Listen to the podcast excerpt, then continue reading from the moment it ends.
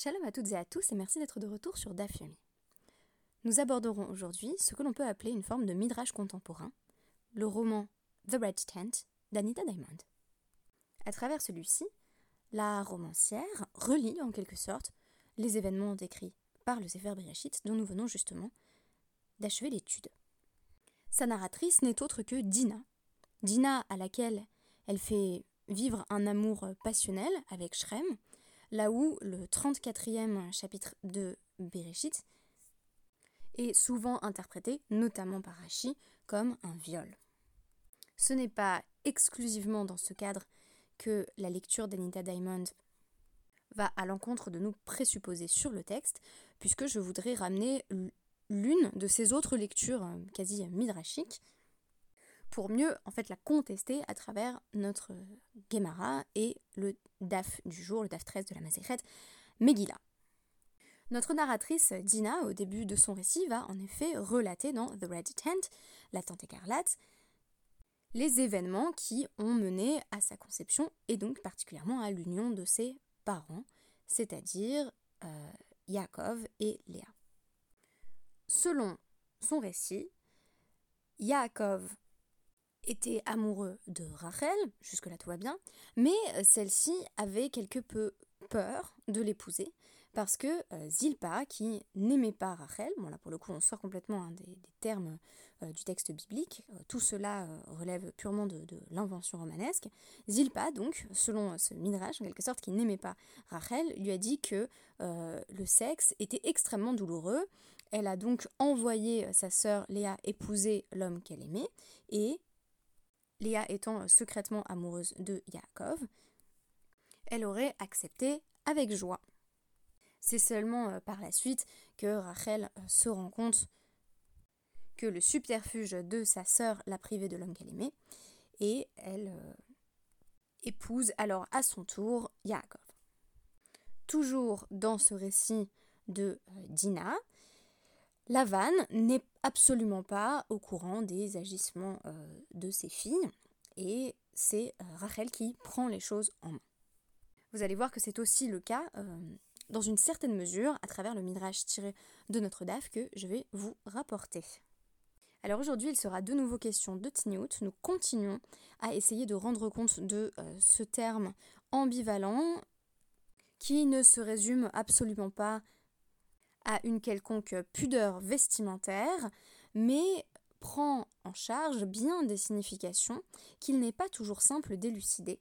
Et vous allez le voir, la tznut peut être l'apanage des hommes comme des femmes. Je me plais à le répéter, mais c'est toujours bien quand le texte euh, permet véritablement d'illustrer ce qui se traduit ici assez bien, notamment dans le cas euh, de Ameler, qui va être euh, désigné comme étant particulièrement tsanois, comme de la réserve.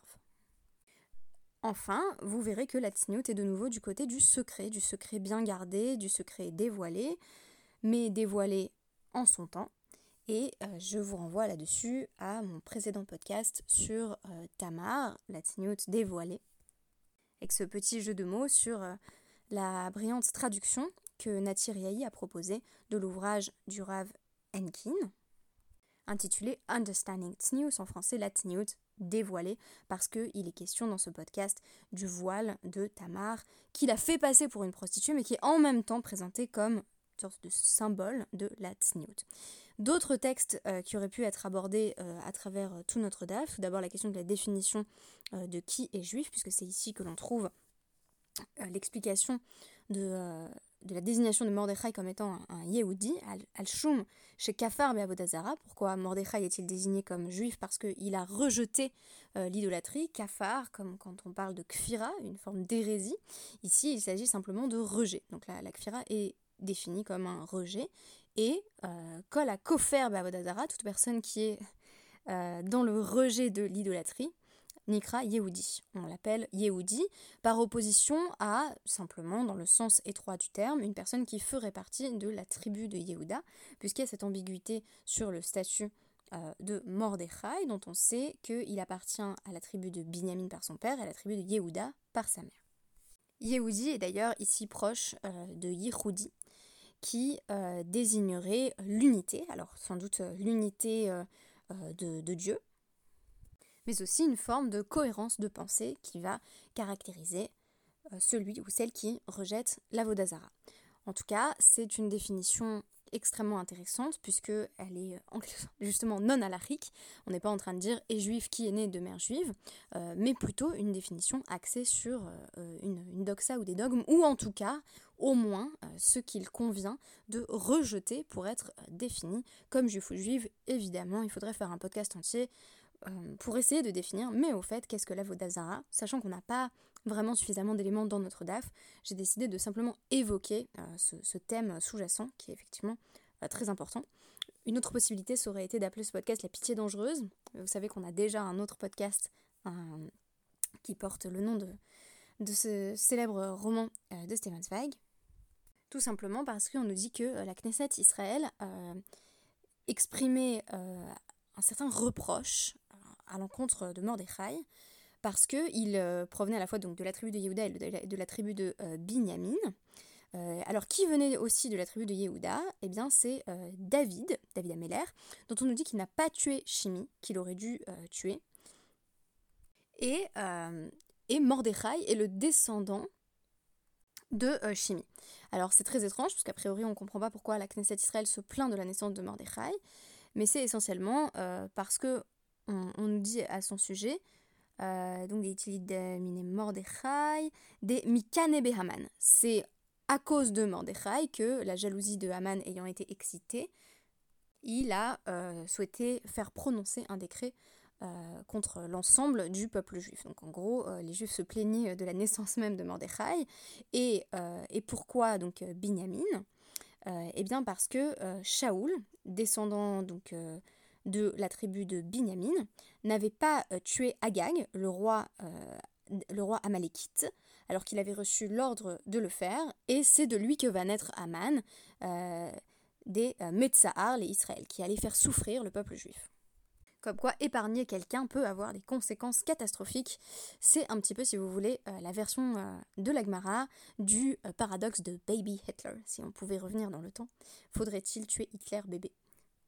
En même temps, il y a quelque chose d'intolérable dans le fait de dire euh, que Mordechai aurait dû ne pas naître parce qu'il allait exciter la jalousie de d'une personne qui elle-même ne serait pas née euh, s'il y avait eu euh, meurtre d'Agag, parce qu'on supprime en quelque sorte ce faisant, de manière certes fantasmée mais tout de même, à la fois le protagoniste et l'antagoniste. En d'autres termes, ne plus savoir qui est Aman et qui est Mordechai, caractéristique de la personne qui a suffisamment bu à Purim, ce serait aussi euh, prendre conscience du fait que euh, sans le héros, il n'y aurait pas de méchant, et inversement. Cette réversibilité des rôles et des catégories étonne, mais ici, elle semble décrire un état de fait. J'en viens au sujet principal que je souhaitais évoquer.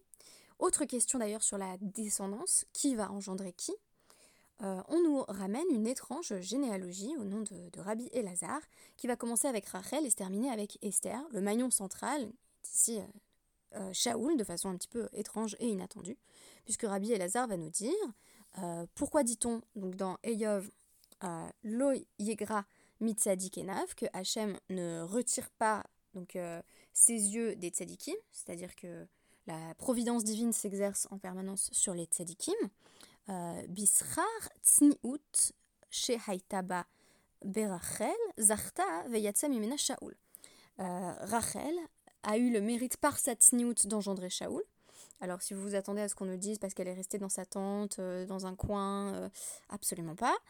Ou bisrar tsniut shehaya bo bashaoul zacha ve yatsaat mimenu Esther. Et puisque Shaoul lui aussi manifestait une grande réserve, euh, il a eu le mérite d'engendrer euh, Esther. Alors c'est doublement surprenant parce que est-ce que vraiment c'est ce qui caractérise Shaoul euh, Si je vous disais, vous me donnez Shaoul en un mot, vous diriez peut-être courageux, vous diriez peut-être obstiné ou mélancolique et fou. Mais euh, c'est absolument pas ce qui nous vient à l'esprit en premier lieu. Et évidemment, la, dernière question, euh, c'est est-ce que véritablement cette généalogie de la Tsniout qui amène à Esther, elle est pertinente dans le sens où euh, le DAF 13 est rempli de midrashim qui sont très érotisées et qui ont même un aspect un petit peu parfois choquant sur, sur Esther, sur la reine Esther. C'est ici notamment, alors je vous renvoie à mon podcast, donc l'épisode 255 du Dafyomi qui s'intitule Esther, la biche et la louve. Euh, si on voulait faire une anthologie de Midrashim sur euh, Esther, il faudrait commencer euh, par ce DAF, puisque c'est ici qu'on trouve l'idée que déjà elle était la femme de Mordechai et non simplement sa fille adoptive, qu'elle elle était tellement belle et charismatique qu'elle apparaissait à tout un chacun comme si elle venait de son propre pays, donc c'est l'objet de tous les fantasmes. sa beauté est perçue différemment par chaque individu, elle est donc absolument polymorphe et ce même euh, génitalement, puisqu'on nous parle de façon euh, assez crue du plaisir que Achashverosh éprouvait euh, auprès d'Esther. Alors, de temps à autre, les sensations qu'il éprouvait étaient celles qu'il aurait éprouvées au lit avec une vierge, mais parfois, elle pouvait aussi le faire sentir comme quelqu'un qui aurait une relation avec une femme qui n'était pas vierge. On va donc très loin dans cette description d'une Esther protéiforme qui peut difficilement être euh, défini euh, par la tsniout si habituellement on a tendance à présenter la tsniout quand il ne s'agit pas de centimètres de jupe comme étant euh, ce qui fait justement que la beauté extérieure n'est pas le principal et que donc on, cache ce qui convient d'être caché pour montrer ce qui a vraiment du sens et donc la, la personnalité, les caractéristiques morales. Ici, c'est pas du tout à ça qu'on a affaire parce qu'on nous présente vraiment Esther dans sa vie intime. On nous dit même à un moment donné qu'elle quittait le lit d'Achashverosh pour aller au mikvé et retourner dans le lit de son époux euh, Mordechai. Donc des textes qui sont vraiment intrigants et qui vont euh, présenter Esther comme euh, un objet de fantasme, sorte de signifiant totalement fuyant qui renvoie à chacun finalement le miroir de ses propres désirs. Alors elle est belle, elle est désirable, mais est-ce la tsniout qui la caractérise? Difficile à savoir. Quoi qu'il en soit, en quoi donc la va poser la question berachel Qu'est-ce qui définit la tsniout de Rachel? Eh bien, euh, la nous ramène ici le Midrash en vertu duquel Rachel, bien qu'amoureuse de Yaakov, avait euh, choisi elle-même de euh, donner à sa sœur Léa les signes distinctifs, les simanimes que Yaakov lui avait donnés afin que celle-ci se fasse reconnaître au moment du mariage. Alors que se passe-t-il? Retraçons un petit peu les événements d'après ce Midrash. Euh, Yaakov demande Rachel en mariage, elle répond J'accepte, mais sache que mon père fera tout pour que tu épouses Léa puisqu'elle est plus âgée que moi. Yaakov répond Bon, alors qu'est-ce qu'on fait pour s'assurer euh, que euh, la vanne n'essaye pas de nous tromper de la sorte Et elle répond Eh bien, on va on va se trouver des simanimes, des signes, qui vont te permettre de euh, m'identifier. Alors on suppose que euh, la, la Kala, la mariée, restait euh, voilée pendant toute la cérémonie et qu'il n'y avait pas de badeken, qu'il n'y avait pas de, moment de dévoilement. C'est pour cela que nous avons gardé la coutume de dévoiler la mariée dans nos propres cérémonies afin de s'assurer justement que la Kala est bien celle euh, que l'on souhaite épouser.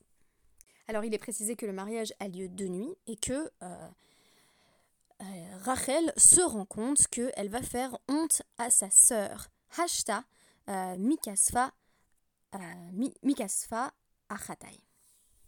C'est à ce moment qu'elle lui donne les, signes.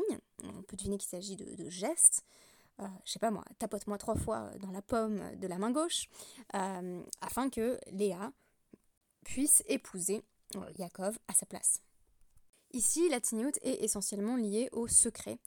Au secret euh, dévoilé, d'une part, euh, celui qui devait unir Rachel et Yaakov, et qu'elle va livrer à sa sœur pour lui éviter la honte. La Tiniout est une nouvelle fois liée à l'intime, puisqu'il s'agit justement de relations intimes entre mari et femme et des signes qui devraient en permettre euh, le bon fonctionnement.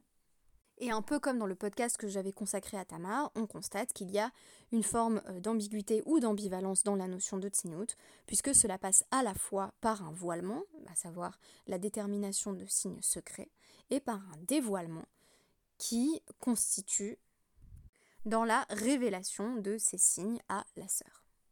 Dans les deux cas, dans ces deux exemples, on voit que quelque chose est caché dans un premier temps pour être partiellement dévoilé par la suite, cela permet euh, de mieux comprendre ce qui, sinon, semble n'avoir rien à voir avec la tsniout, puisque quand Rachel dit qu'elle souhaite éviter euh, que sa sœur soit euh, voilà, bah, réduite à, l'embarras face à Jacob, c'est plutôt de compassion qu'elle fait preuve plutôt que de tsniout. Il faut donc comprendre que la tsniout est dans ces signes qu'elle a déterminés, fixés avec son fiancé. Quant à Shaoul, l'exemple qui est rapporté, euh, sera tiré donc, du livre de, de, Shmuel, du premier livre de Shmuel, 10-16, quand euh, Shmuel annonce à Shaoul qu'il va euh, devenir roi d'Israël. Shaoul retourne par la suite auprès de sa famille, et notamment auprès de son oncle, qui lui demande Que t'a dit Shmuel? Et il, il, lui répond au sujet de certaines des choses qu'a prononcées le prophète. Shmuel. Mais au sujet de la royauté, c'est-à-dire au sujet du fait qu'il allait devenir roi, euh, à ce sujet-là, il n'a pas dit, il n'a pas répété ce que Shmuel lui avait dit. Donc là encore, une idée de réserve, de mots qui ont été euh, répétés, qui n'ont pas été dits, qui mène ensuite à un dévoilement. On pourrait donc décrire peut-être de manière systématique le mouvement de la tsniout comme étant cette réserve, cette rétention du secret dans un premier temps, qui mène à l'éclosion du contenu du secret dans un contexte propice. En effet, on repense à Tamar qui est voilée pour mieux être finalement dévoilée au moment de la révélation de son identité.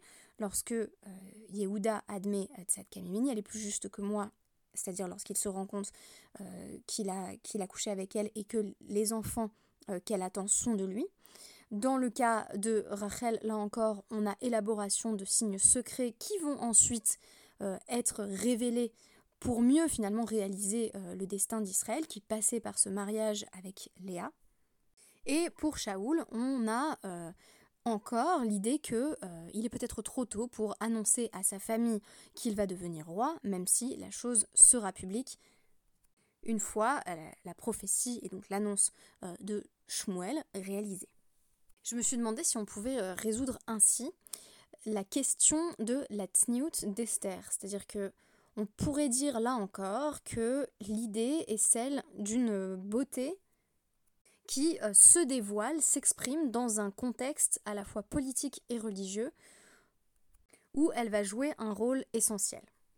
Si on définit la tsniout comme le fait de euh, cacher ce qui doit l'être pour un temps avant d'en permettre la révélation au moment propice, alors la beauté d'Esther est l'instrument qui permet la réalisation des euh, événements providentiels décrits par la Megillah.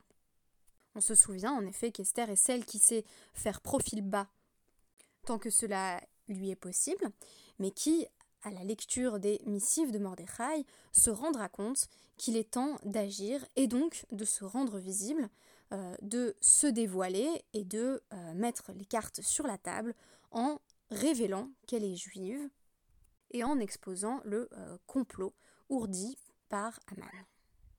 On pourrait conclure que la tignoute, ce n'est pas euh, l'humilité du taiseux, ce n'est pas le fait de euh, se murer dans une forme de discrétion silencieuse, c'est là encore le fait de savoir être à sa place, de savoir à quel moment dévoiler ses atouts et à quel moment garder le silence. Merci beaucoup et à demain.